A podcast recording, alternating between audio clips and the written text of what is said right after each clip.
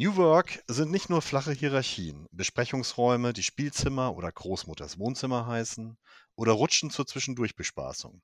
New Work hat gerade durch die Corona-Krise auch jede Menge Flexibilisierung von Arbeitszeit und Arbeitsort erfahren. Herzlich willkommen zum Podcast von Rex Systems, Ihr Podcast für spannende Themen rund um HR, Recruiting und Talentmanagement. Schön, dass Sie eingeschaltet haben. Der klassische 9-to-5-Job, der an einem festgelegten Ort und zu einer bestimmten Zeit verrichtet wurde, existiert in vielen Branchen gar nicht mehr. Dabei muss der Arbeitgeber eine Vielzahl von Vorschriften und Gesetzen des Arbeitsrechts beachten, sonst kann es unangenehme Folgen haben. Was Unternehmen besonders im Auge behalten sollten, darüber spreche ich heute mit Julia Rudolph. Sie ist Rechtsanwältin für Arbeitsrecht und Datenschutz. Hallo, Frau Rudolph. Hallo, Herr Kretschmann. Schön bei Ihnen zu sein. Ja, vielen Dank für ähm, Ihr Kommen, Ihr virtuelles. Ähm, ja, Frau Rudolph, New Work gleich Homeoffice, das ist unser Thema heute. Ähm, in den letzten Monaten ist ja so ein bisschen der Eindruck entstanden, äh, dass beinahe, all, beinahe alle Unternehmen, ob groß oder klein, mit New Work schmücken, sich schmücken möchten. Ähm, dabei wird diese arbeitsrechtliche Komponente ein bisschen ausgeblendet. Was denken Sie, was ergibt sich Ihrer Meinung nach im Rahmen von New Work aus arbeitsrechtlicher Besonderheit, auf das man auf jeden Fall achten müsste? Ja, New, York, New Work ist nat natürlich ein großer Begriff, ähm, der mittlerweile für alles Mögliche verwendet wird. Und äh, hier muss man ganz genau gucken, welche Maßnahmen habe ich in meinem Unternehmen, die ich gerne einführen möchte, die für mich Sinn machen. Und dann muss ich tatsächlich im Einzelfall prüfen, ähm, welche rechtlichen Rahmenbedingungen habe ich zu beachten. Denn es ist ja nicht so, dass jetzt der Gesetzgeber irgendwie New Work kodifiziert hätte oder irgendwelche expliziten Regelungen dazu gefunden hätte, sondern ich muss weiterhin mit zum Teil relativ alten Gesetzen leben, die eine Wirklichkeit abbilden, die das Thema New Work so noch gar nicht kannten.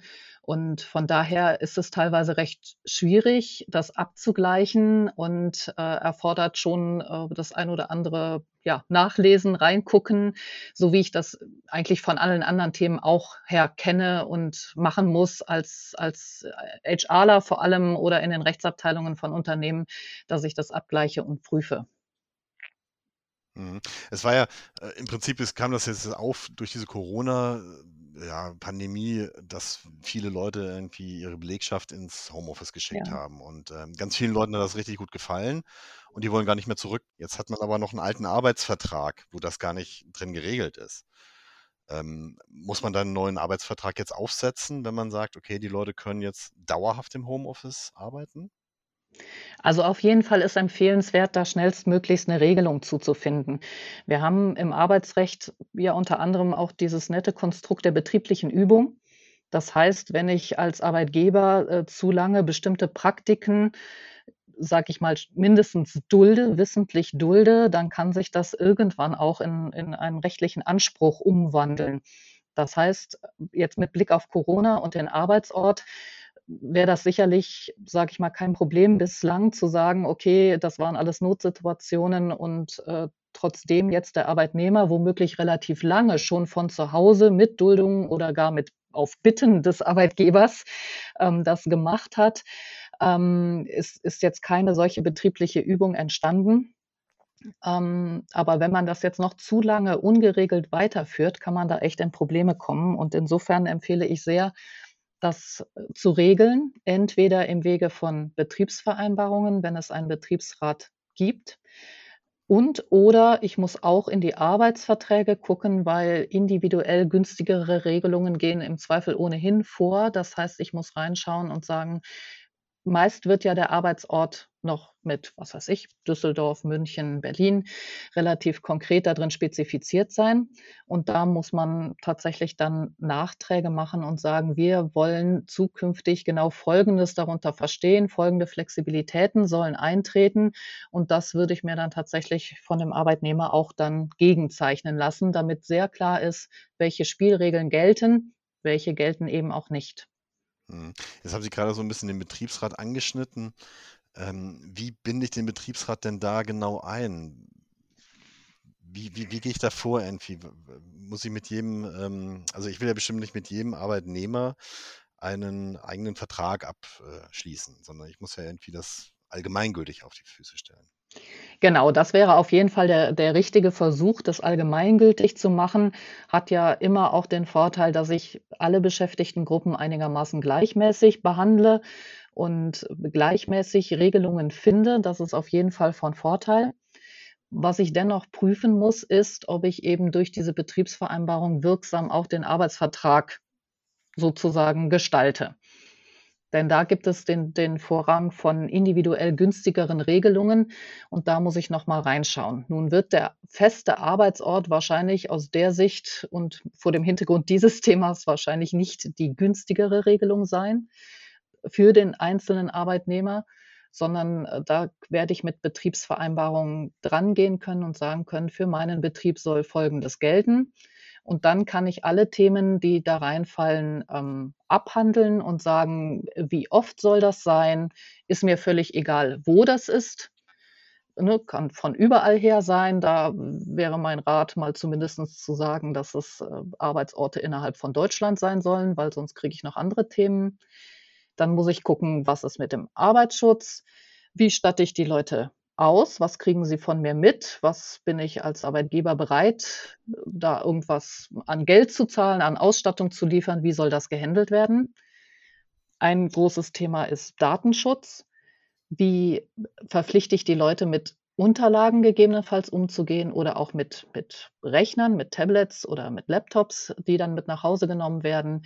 Wie müssen die gesichert werden vor, vor eben anderen Mitbewohnern daheim oder mhm. Vor Leuten, die dann eben Zugriff auf Unterlagen kriegen. Und das sind alles so Dinge, die sollte ich mit dem Betriebsrat durchdeklinieren und dann wissen auch alle, was für Spielregeln gelten und woran sie sich zu halten haben. Warum ist es so wichtig, dass Sie sagen, dass man nur aus Deutschland aus äh, Homeoffice machen kann? Nicht viele Leute sagen ja vielleicht irgendwie: „Okay, dann mache ich jetzt, äh, unbekannten Urlaub in keine Ahnung wo und arbeite von da.“ Ja, da muss ich aber genau reingucken. Ähm, wenn das, äh, ne, kommt auch darauf an, ist das Europa oder ist das ist das irgendwo anders? Das ist ein Thema für die Sozialversicherung, für die Sozialversicherungspflicht. Welches Sozialversicherungssystem gilt überhaupt? welche arbeitsrechtlichen Vorschriften gelten vor Ort, in welchem Land, wie gestalte ich dann entsprechend ähm, die, die, Regelungen dazu, welches Recht ist einzuhalten, beispielsweise was so eine Kleinigkeit wie Feiertage oder so angeht. Mhm. Und ähm, Steuerrecht ist ein Thema, kommt noch mit hinzu, wo ist eigentlich dann Einkommenssteuer zu zahlen, wo ist das abzuführen, hängt auch ab vom Zeitraum. Und so habe ich verschiedene Themen. Unfallversicherung, Krankenversicherung ist ein Thema. Das muss ich alles einmal durchgegangen sein. Das ist, wenn man es das erste Mal macht, ist es ein bisschen auf, aufwendig. Aber im Prinzip gibt es sowas wie eine Checkliste, die ich abhandle oder aber eben nochmal zum Beispiel eine Rückversicherung, dass ich bei der Krankenkasse zum Beispiel nachfrage, ähm, wie die das im Zweifel einschätzen würden.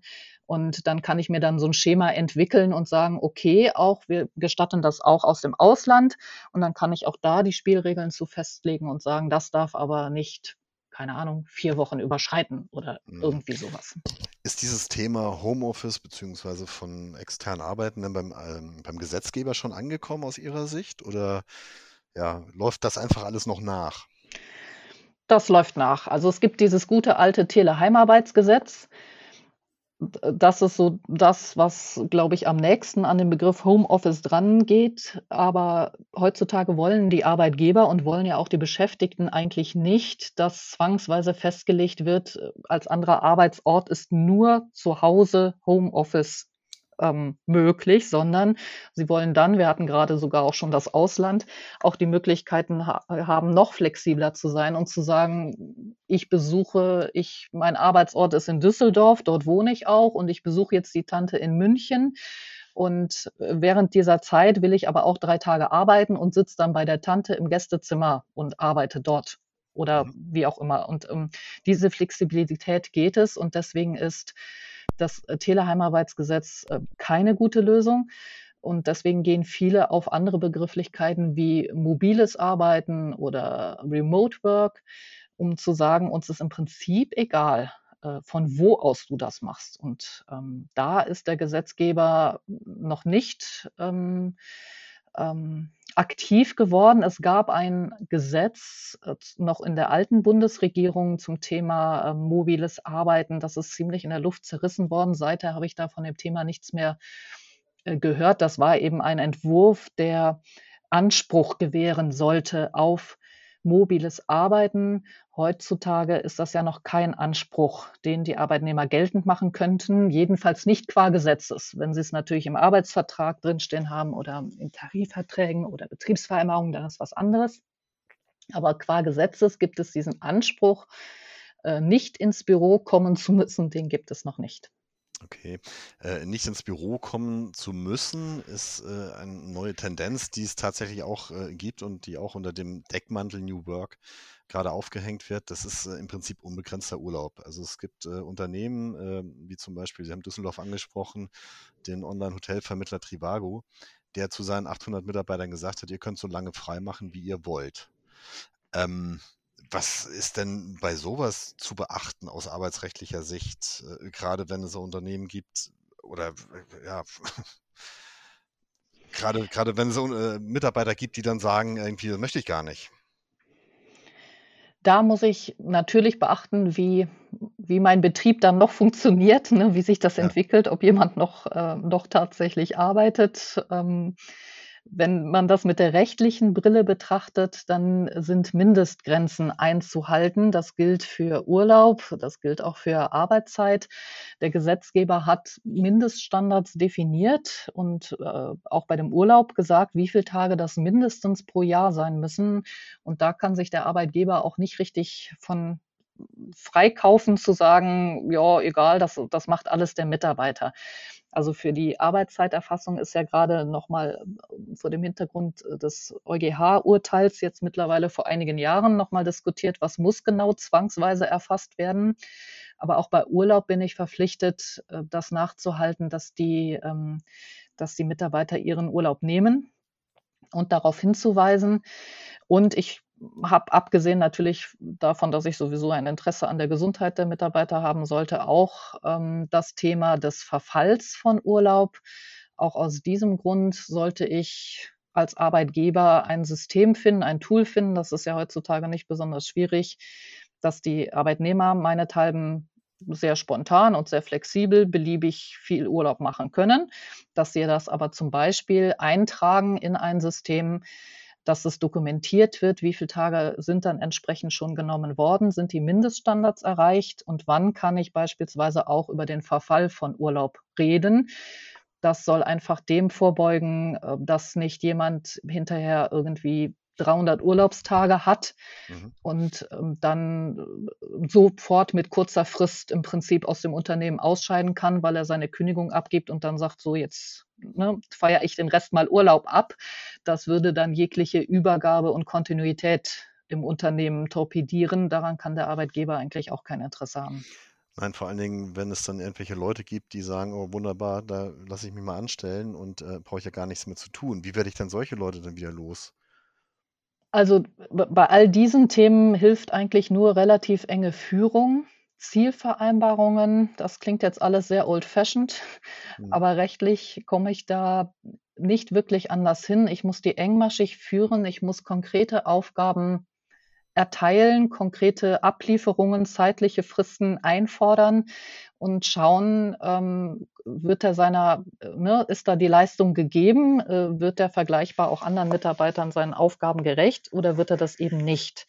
Und dann kann ich, das läuft dann unter dem Stichwort Low Performer, ähm, okay. rechtlich dagegen vorgehen, ist aber echt ein sehr steiniger, sehr langer Weg, wenn das nicht ganz offensichtlich unter der Leistung von vergleichbaren Leuten äh, zurückbleibt. Und das ist natürlich mindestens mal bei allen Bürojobs relativ schwierig nachweisbar. Okay, wenn der jetzt, sage ich mal, das Dreifache an Urlaubstagen ähm, äh, im Verhältnis zu anderen hat und im Verhältnis zum gesetzlichen Anspruch vielleicht auch, dann könnte man vielleicht sagen, na ja, das ist relativ evident. Wie schnell soll denn jemand arbeiten und trotzdem derartig viel Urlaub machen? Mhm. Ähm, Kenne ich aber noch keine Re Rechtsprechung oder kein Gerichtsurteil, was mir gerade dazu einfallen würde, äh, was, was dem dann so gefolgt wäre. Das wäre jetzt meine Ar Argumentation auf Arbeitgeberseite. Ähm, ob das dann am Ende hält, das könnte ich jetzt nicht vorhersagen. Mhm. Auf der anderen Seite gab es äh, tatsächlich auch eine, eine, das Gegenbeispiel. Äh, es gab ein Unternehmen in New York, äh, das ein Startup letzten Endes, äh, das auch ihren, den Leuten gesagt hat, ihr könnt so lange Urlaub machen, wie ihr wollt. Und ähm, der Effekt war dann letzten Endes, dass dort ein Arbeitswahn ausgebrochen ist und ähm, die Leute einfach immer mehr gearbeitet haben, sodass letzten Endes das Management die rund 100 äh, Mitarbeiter dann zum Freimachen zwingen mussten. Ähm, das ist jetzt allerdings dann auch wieder, das spielt dann in diese Richtung, was Sie eben gesagt haben. Ähm, ich muss klare Regeln vorgeben und muss den Mindesturlaub einhalten klare Regeln, genau, und ich, ich muss es halt nachhalten. Ich hielte es für einen schlechten Rat. Ähm, bei der Arbeitszeit äh, waren ja viele Stimmen da, die sofort gesagt haben, ja, aber wenn hier der Zwang ist, die Arbeitszeit zu erfassen, dann ist das ja keine Vertrauensarbeitszeit mehr. Und ähnliches, denke ich, gilt ähm, auch für den Urlaub, für Vertrauensurlaub ich muss es nachhalten. Und das hat nichts mit mehr oder weniger Vertrauen zu tun, äh, sondern es hat mit, äh, mit Handlungsoptionen zu tun. Und dann kann ich eben die Leute, die sehr, sehr viel Urlaub machen oder die umgekehrt sehr, sehr wenig arbeiten, äh, mal ne, zum Gespräch bitten und sagen, ne, das klappt ja super. Warum, warum funktioniert das denn so? Vielleicht können die anderen was davon lernen oder funktioniert das vielleicht gar nicht in Wahrheit. Und ich kann mir natürlich diejenigen rausfischen und das entspricht auch absolut meiner Fürsorgeverpflichtung als Arbeitgeber, die in solchen ähm, Konstrukten viel zu viel arbeiten, viel zu wenig Urlaub haben. Auch die muss ich im Auge behalten. Können Sie noch ganz kurz drei äh, kleine Tipps geben für unsere Zuhörer und Zuhörerinnen, ähm, was man aus rechtlicher Sicht jetzt beachten muss und welche Fallstricke unbedingt vermieden werden sollen, wenn man ähm, sowas anbieten möchte wie äh, Homeoffice oder erweitertes Homeoffice letzten Endes? Also speziell auf den Arbeitsort betrachtet, ähm, würde ich als erstes mal die Begrifflichkeit Homeoffice meiden und eher von sowas wie mobiler Arbeit sprechen, um eben auch ein Stück weit der Arbeitsstättenverordnung zu äh, in, insofern zu entkommen, als dass ich nicht komplette Arbeitsplätze dann eben im, im, in den Wohnungen, in den Häusern der Leute einrichten muss. Das ist zwar natürlich ergonomisch und gesundheitlich super, äh, entspricht aber nicht den Realitäten der Leute in Teilen. Und da, also ne, nicht jeder kann ein Büro einrichten, nicht jeder kann einen riesen Schreibtisch stellen. Und da muss ich ein bisschen abwägen. Wie ist die Ausstattung mit IT? IT würde ich auf jeden Fall raten, ähm, das komplett von Arbeitgeberseite zu, zu stellen, denn nur dann ist die Sicherheit, die Einbindung in die Netzwerke, der Datenschutz und äh, ist von daher schon mal gut gewährleistet. Und dann muss ich mir überlegen, was mache ich darüber hinaus noch an, ähm, an ne, gebe ich gebe ich Geld, sorge ich, ne, können die Leute sich einen Schreibtisch kaufen, stelle ich den dorthin oder verlange ich eben weniger. Aber das ist dann ein flexibleres Konzept, als es bei der, bei, tatsächlich beim Homeoffice wäre. Da muss ich definitiv drauf achten. Und dann vielleicht noch ein Wort insgesamt. Ähm, das Thema Datenschutz im Übrigen mit Unterlagen mitnehmen und so, das hatten wir ja auch schon.